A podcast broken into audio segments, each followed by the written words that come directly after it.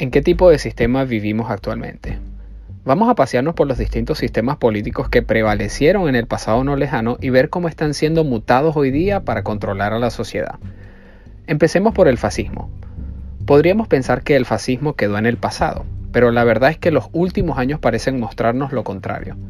El lema de Mussolini, donde todo dentro del Estado y nada fuera de él, parece estar más vigente en las mal llamadas democracias occidentales. Hoy se ha usado el Estado para imponernos formas de obediencia y de devoción absoluta, todo bajo el pretexto de un virus. Hoy se busca usar el poder del Estado para segregar y dividir a la sociedad en clases nuevamente, esta vez no bajo la raza aria, sino bajo vacunado o no vacunado. El sentido común parece no existir hoy día y tener criterio propio parece ser un crimen peor que asesinar a una persona. Hoy se persigue a las personas por pensar, por ejercer tu libertad y vivir tu vida desde una posición que sea coherente con tus principios y valores. Ahora las monarquías.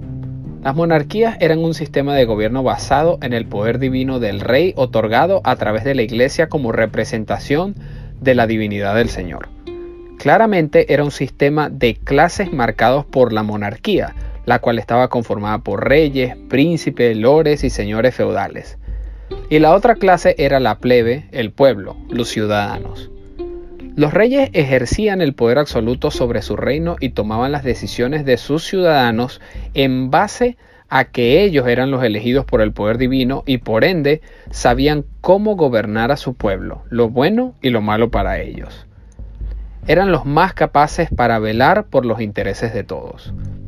Pues mirando a fondo los estados modernos, Parece que hoy estamos viviendo bajo una nueva monarquía, la de los políticos, la cual está conformada por presidentes, gobernadores, senadores, alcaldes y cualquier otro burócrata que vive del Estado y para el Estado. La otra clase nuevamente es la plebe, el pueblo, los ciudadanos. Ya no gobiernan bajo la divinidad del Señor, ahora gobiernan bajo la divinidad del voto, de la elección pública. Al igual que los reyes, esta clase política, al ser elegida por el pueblo y para el pueblo, son, considerados los más actos para hacer cumplir el bien común, buscar la igualdad y el bienestar de todos, bajo su fatal arrogancia de pretender tener el conocimiento sobre qué es bueno o malo para su gente. Por último, el estado de bienestar. Los estados de bienestar vienen aparentemente como el resultado de la mezcla de esas dos anteriores.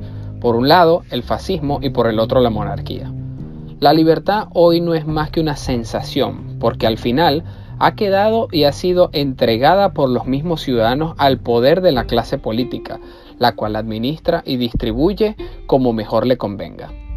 Todo dentro del Estado y nada fuera de él. Ese parece ser el lema que subconscientemente se nos quiere hacer repetir, pero bajo un lema algo más buenista, que alega que el Estado te cuida por lo cual rebelarse o no querer que el Estado te cuide es un claro signo de agresión contra el estado de bienestar y un peligro para la permanencia del Estado. Ahora hablemos de la mutación que vivimos hoy día.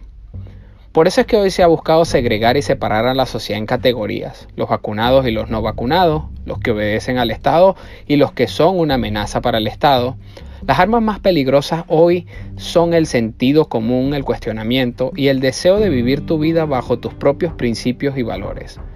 Pero además de esas categorías también vemos dos grupos, las clases políticas y sus allegados y la plebe o los ciudadanos. La clase política hoy es la clase benevolente y desinteresada que solo tiene un único fin, el bienestar común.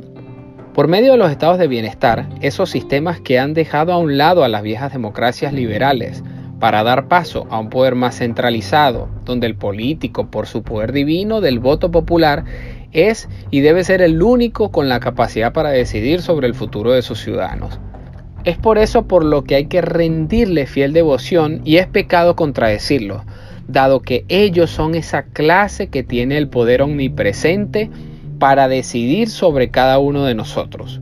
Solo ellos pueden frenar el cambio climático, el hambre, la pobreza, las desigualdades.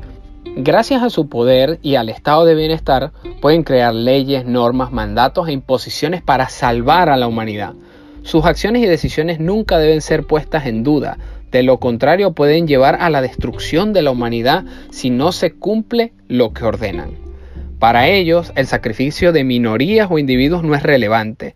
Al parecer, el bien común significa sacrificar a individuos a favor del colectivo, a favor de las mayorías. Por eso, cuando ellos deciden cuáles serán las energías que se usarán, si podremos o no comer carne, comer sal, bañarnos con agua caliente, dichas decisiones nunca deben ser puestas en duda, dado que ellos son el Estado, la ciencia y el poder divino otorgado por el voto. Claramente, el estado de bienestar ha venido a abrir una puerta donde dos tipos de sistema político se han unido y se han camuflado perfectamente bajo la democracia ilimitada, bajo la falsa creencia que hoy somos más libres que nunca, donde la verdad es que nunca habíamos estado tan controlados a un Estado como ahora, todo bajo el lema del Estado te cuida.